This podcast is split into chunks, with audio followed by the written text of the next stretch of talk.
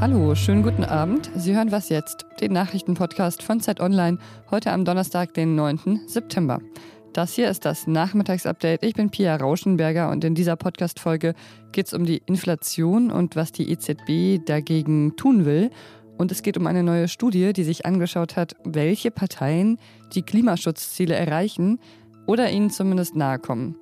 Der Redaktionsschluss für diesen Podcast ist 16 Uhr. Vielleicht haben Sie unseren Parteiencheck zum Thema Klima am Wochenende schon gehört. Wenn nicht, holen Sie das unbedingt nach, das kann ich Ihnen empfehlen. Heute gab es neuen Stoff in diesem Themenfeld. Das Deutsche Institut für Wirtschaftsforschung hat eine Studie vorgestellt, die die Wahlprogramme der größeren Parteien untersucht hat. Das Fazit der Studie ist eher traurig. Mit keinem der Wahlprogramme können die deutschen Klimaziele erreicht werden. Also das heißt, kein Programm reicht aus, um die Klimaschutzgesetzziele bis 2030 zu erreichen. Deutschland muss ja eigentlich bis 2030 viel weniger Treibhausgase ausstoßen als bisher. Im Vergleich zu 1990 müssten diese Emissionen um mindestens 65 Prozent sinken und das schafft keine Partei. Trotzdem gibt es eben große Unterschiede zwischen den verschiedenen Wahlprogrammen. Und Claudia Kempfert vom Deutschen Institut für Wirtschaftsforschung hat heute in der Bundespressekonferenz die Partei genannt, die noch am besten abschneidet. So, äh, die geeignetsten Vorschläge zur Erreichung der Ziele des Klimaschutzgesetzes für 2030 legen die Grünen in ihrem Wahlprogramm vor. Sie erhalten mit 3,62 von vier möglichen Punkten. Im Wahlprogramm sind alle klimapolitischen Handlungsfelder berücksichtigt und viele Maßnahmenvorschläge sind ambitioniert fachlich fundiert und detailliert ausgearbeitet. Allerdings gibt es auch bei den Grünen einen großen Mangel. Eine Umsetzungslücke im Hinblick auf die Klimaziele für 2030. Zudem können auch Sie die Ambitionslücke zwischen dem deutschen Klimaschutzgesetz und dem 1,5 Grad Ziel nicht schließen. Ja, auf dem zweiten Platz landet der Studie zufolge die Partei Die Linke. Die FDP schneidet am schlechtesten ab. Die Preise steigen. Die Inflationsrate von 2,5 ist im August auf 3 Prozent angestiegen. 3% Inflation, das ist ein extrem hoher Stand. Laut einer aktuellen Umfrage zu den Ängsten der Deutschen liegt die Angst vor Inflation auch auf Platz 2. Jeder zweite Befragte beobachtet steigende Lebenshaltungskosten. Über die Antwort der Europäischen Zentralbank auf die hohe Inflation spreche ich jetzt mit meinem Kollegen Marc Schieritz, der unser Experte für Finanzfragen ist. Hallo Marc. Hallo.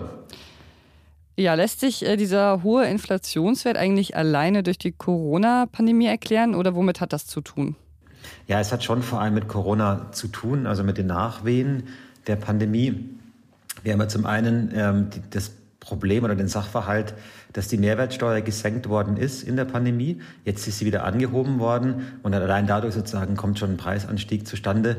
Dann gibt es noch ein paar andere Effekte. Viele Güter sind einfach noch knapp, weil die, ähm, weil die Häfen noch nicht richtig geöffnet haben in China, in vielen asiatischen Ländern.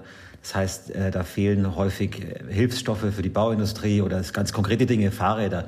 Ähm, Ersatzteile kommen nicht rechtzeitig an. Und wie es immer so ist, wenn irgendwas knapp ist, dann kann man den Preis erhöhen. Und äh, das sehen wir jetzt auch gerade, so dass man, glaube ich, schon sagen kann, dass diese, dieser Inflationsanstieg eine Folge der Pandemie ist aber in gewisser Weise eben eine Folge der Tatsache, dass sich die Wirtschaft jetzt wieder normalisiert. Und die Folgen davon sind eben der, ist der Preisanstieg. Und die große Frage ist eben es jetzt, ist es nur ein kurzes Poppen, nach oben poppen ähm, der Preise?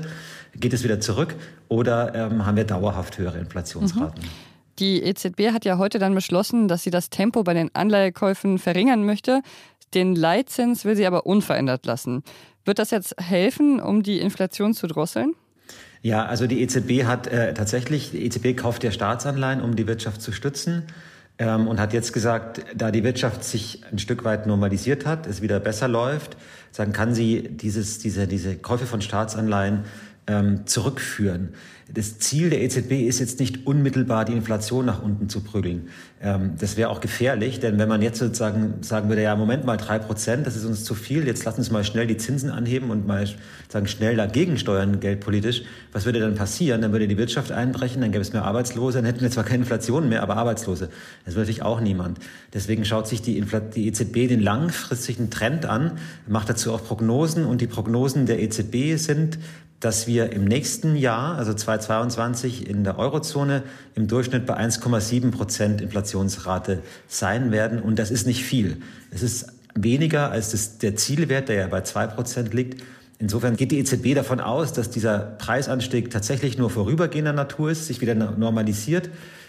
Deswegen man jetzt nicht stark gegenreagieren muss, aber gleichwohl sozusagen ein bisschen Fuß vom Gaspedal nehmen kann, äh, metaphorisch gesprochen, weil eben die Wirtschaft nicht mehr so viel Unterstützung braucht, wie sie es zu, äh, zu Hochzeiten der Pandemie, Pandemie gebraucht hat.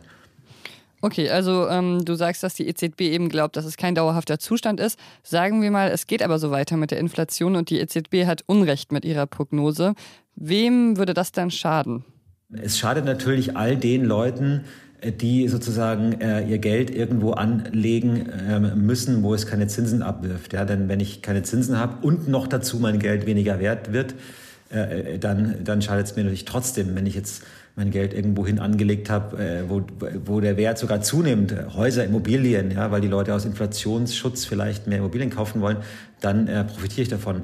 Und deswegen ist es schon so, dass es klassischerweise Leute mit weniger Geld sind, die erstens ähm, darunter leiden, dass sie, ähm, dass ihr Geld auf dem Konto sagen an Kaufkraft verliert und gleichzeitig auch ihre Löhne, sobald sie nicht eben mit erhöht werden mit der Inflationsrate, ihre Löhne auch ein Stück weit an Kaufkraft äh, verlieren. Aber diese Leute wären natürlich auch die, die zuallererst davon getroffen wären, wenn die EZB jetzt stark reagieren würde, die Zinsen anheben und Arbeitslosigkeit verursachen würde, weil das trifft natürlich auch gerade äh, die Menschen mit geringem Einkommen, mit niedrigem Einkommen. Deswegen ist es, äh, also muss die EZB da sehr aufpassen, einerseits die Inflation nicht außer Kontrolle geraten zu lassen, andererseits aber nicht durch eine Überreaktion die Wirtschaft abzuwirken, weil das trifft auch vor allem die sozial Schwachen. Okay, vielen Dank erstmal für die Erklärung, Marc. Ja, danke. Werbung auf Instagram kommt ja nicht immer dick und fett markiert als Werbung daher, sondern manchmal etwas subtiler. Man könnte auch sagen als Schleichwerbung. Aber ein neues Urteil des Bundesgerichtshofs hat jetzt den InfluencerInnen Recht gegeben, die Fotos mit Produkten benutzen, die sie dann mit einer bestimmten Firma oder einer Marke verlinken, ohne das als Werbung zu markieren. Das Urteil erlaubt ihnen das, solange sie keine Gegenleistung erhalten oder es zu werblich wird. Also zu werblich wird es zum Beispiel immer dann, wenn InfluencerInnen ohne kritische Distanz die Vorzüge eines Produktes loben. Allerdings sei das relativ oft der Fall, dass eben dieser werbliche Überschuss bestehe, sagen zumindest die Richterinnen. Was noch? Bald ist Bundestagswahl, ich glaube noch 17 Mal schlafen oder so. Ähm, dann ziehen wir uns unsere guten Sonntagssachen an und spazieren ins Wahllokal. Aber anscheinend nicht alle für uns. Womöglich sogar mehr als 50 Prozent der Menschen, die abstimmen dürfen, äh, stimmen per Brief ab. Ja, und die meisten Parteien, die werben auch für die Briefwahl. Die AfD allerdings, die fordert, steck ihn selber ein. Die verbreitet sogar teilweise auf Marktplätzen Desinformation über die Briefwahl und ähm, stellt es so dar, als ob sie nicht äh, sicher sei. Ja, der Bundeswahlleiter sagt allerdings, die Briefwahl ist genauso sicher wie die Urnenwahl. Einen Nachteil der Briefwahl möchte ich Ihnen aber trotzdem nicht vorenthalten. Helge Schneider und Harald Schmitz haben schon vor ein paar Jahren darüber gesprochen. Pierre Krause hat es diese Woche auf Twitter geteilt. So ein Pappding, da geht man rein, ja. dann hört man den Nebenmann atmen. kann man an der Art, wie der Nachbar atmet, äh, kann man, kann hören, man schon was erkennen, er was er wählt. Natürlich, Wirklich? ja sicher. Ja. Wie zum Beispiel jemand, der CDU wählt, wie atmet er?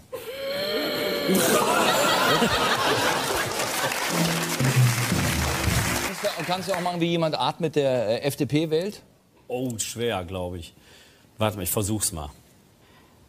Ach ja. Und das war's für heute mit Was jetzt? Morgen hören Sie hier meinen Kollegen Ole Pflüger. Der redet dann unter anderem über den Parteitag der CSU. Über E-Mails an wasjetzt.zeit.de freuen wir uns wie immer sehr. Ich wünsche Ihnen noch einen schönen Donnerstagabend. Machen Sie es gut. Grün ist also. so irgendwie so wie so ein, wie so ein Lächeln.